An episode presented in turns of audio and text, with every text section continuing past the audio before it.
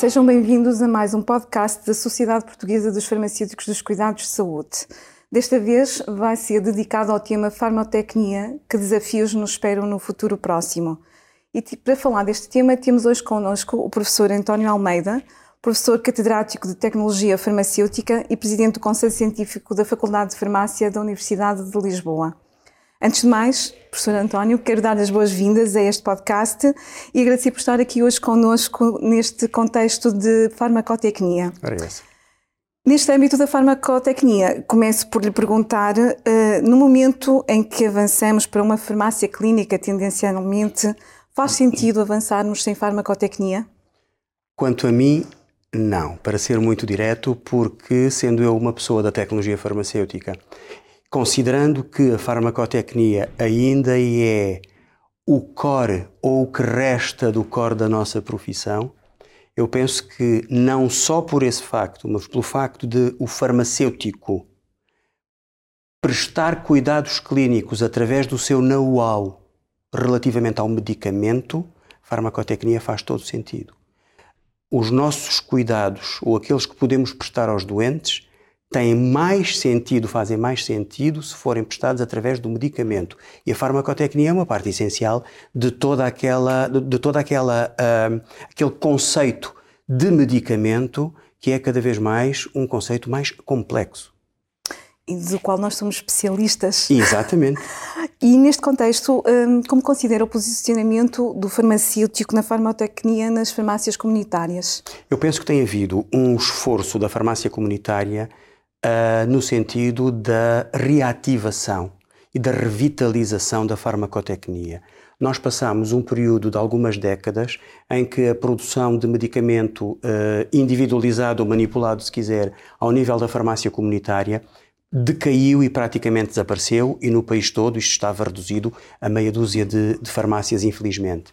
Houve um esforço da parte da ANF para revitalizar esta atividade, que é uma atividade nobre da nossa profissão uh, e extremamente útil para suprir falhas de mercado, para satisfazer ai, doentes com necessidades uh, específicas e dessa, dessa, um, dessa ação, dessa atividade da, da, da própria ANF, que, por exemplo, resultou também na criação do formulário galénico português, por exemplo, outra ferramenta funda uhum. fundamental, uh, fez com que, ou contribuiu para que houvesse um, uh, uma revitalização, um reavivar dessa, dessa atividade. Eu penso que vamos no bom caminho. Embora ainda estejamos um bocadinho atrasados face a alguns países onde a manipulação e a farmacotecnia são mais uh, praticadas nas farmácias, de qualquer modo, penso que vamos no bom caminho, porque está a haver, eu sinto que está a haver algum uh, ressurgimento. Assim, as necessidades vão, vão, vão surgindo e realmente nós, nós temos que estar à altura de dar resposta a essas necessidades.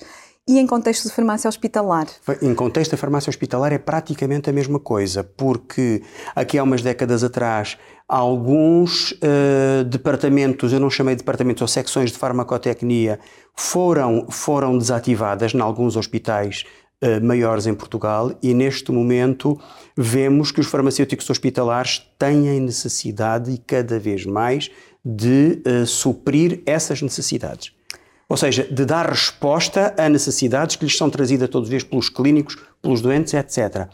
Nós na, na academia temos recebido, na Faculdade de Farmácia, temos recebido desde há algumas décadas esta parte, pedidos de determinados hospitais. Eh, eu, assim que terminei o doutoramento e voltei para a faculdade, praticamente nessa altura comecei a receber contactos e pedidos que tive muito gosto e tenho muito gosto em, em, em satisfazer quando posso, de hospitais, e o primeiro com quem trabalhei já há muito tempo foi o Hospital Dona Estefânia, exatamente por causa da pediatria. Da pediatria.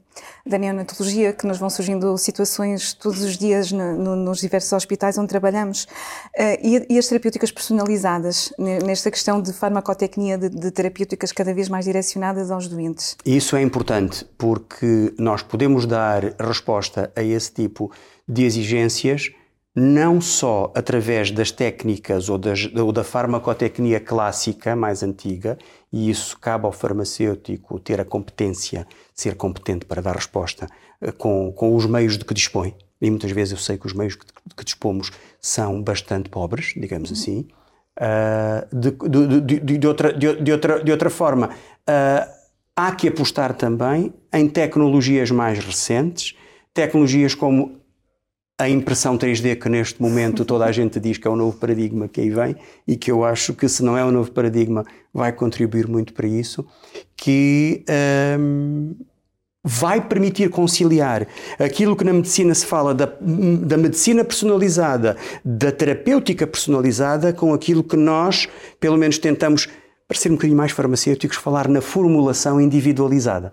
Mas as duas coisas estão intimamente ligadas. Uh, uma, uma pede e a outra tem que dar resposta. Em termos de custos, isto será realmente hum. muito dispendioso para os hospitais e para os locais onde iremos preparar isso? Ou será este uma forma, esta uma forma de conseguirmos chegar ao doente com um tratamento personalizado, mas em vez de acrescentar aos custos, conseguirmos minimizar esses mesmos custos personalizando e fazendo essas novas formulações? Eu penso que tudo tem um custo e a implementação de tecnologias novas em farmácia, seja ela comunitária, seja ela hospitalar, tem um custo inicial de investimento, de treino, de formação. A partir do momento em que uh, houver uma capacidade instalada, penso que os custos diminuirão. Por outro lado, estamos a falar também, ou podemos estar a falar também, naquilo que poderá vir a ser, ou que, em meu entender, poderia vir a ser, uma terceirização para uma determinada entidade que o Estado pudesse pôr à disposição dos hospitais para a produção de pequenos lotes, etc., dando resposta exatamente a isso, porque a mesma uh, necessidade terapêutica, por exemplo, no caso da pediatria ou dos erros hereditários de metabolismo, hum. uh, pode ser encontrada em crianças que vivem por todo o país. E, portanto, quem faz determinado medicamento para determinado tipo de paciente pediátrico pode fazê-lo para todos os hospitais do país que dele necessitem. Isto é, produzir em pequenos lotes, em condições de boas práticas de fabrico, e eu penso que o investimento poderá ser feito aí. Seja... Claro que cada hospital pode ter a sua produção para coisas mais específicas, mas pode centralizar-se. Okay. Talvez seja uma possibilidade.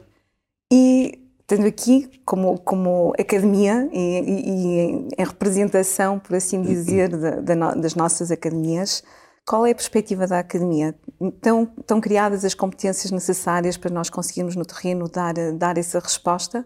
A academia tem a obrigação de apoiar a profissão porque não faz sentido uma escola de farmácia ou uma faculdade de farmácia, no meu caso, sem uma ligação à profissão. Nós damos aos nossos alunos uma preparação científica forte para um exercício profissional. Nós não somos um curso técnico, digamos assim.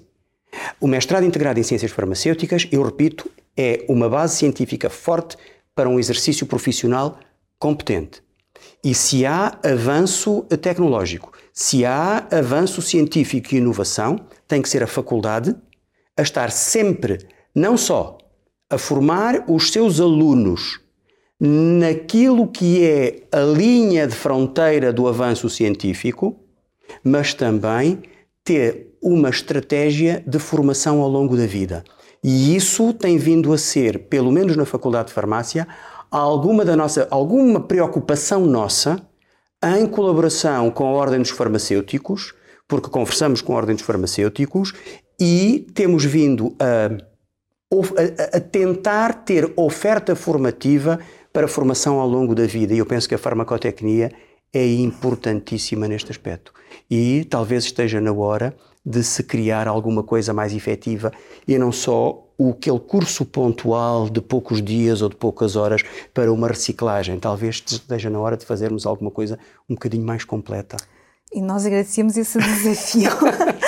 e, e, agradecemos também a sua presença aqui, professor António. É assim, eu é que agradeço. E estaremos presentes com certeza noutras, noutras situações e noutros âmbitos, sempre com o objetivo principal de alargar as competências dos farmacêuticos para conseguirmos estar à altura dos desafios do dia a dia. Muito eu, obrigado. Agradeço também a todos aqueles que continuam a assistir aos nossos podcasts e peço que continuem a fazê-lo através das várias plataformas nas quais estão disponíveis. Muito obrigada.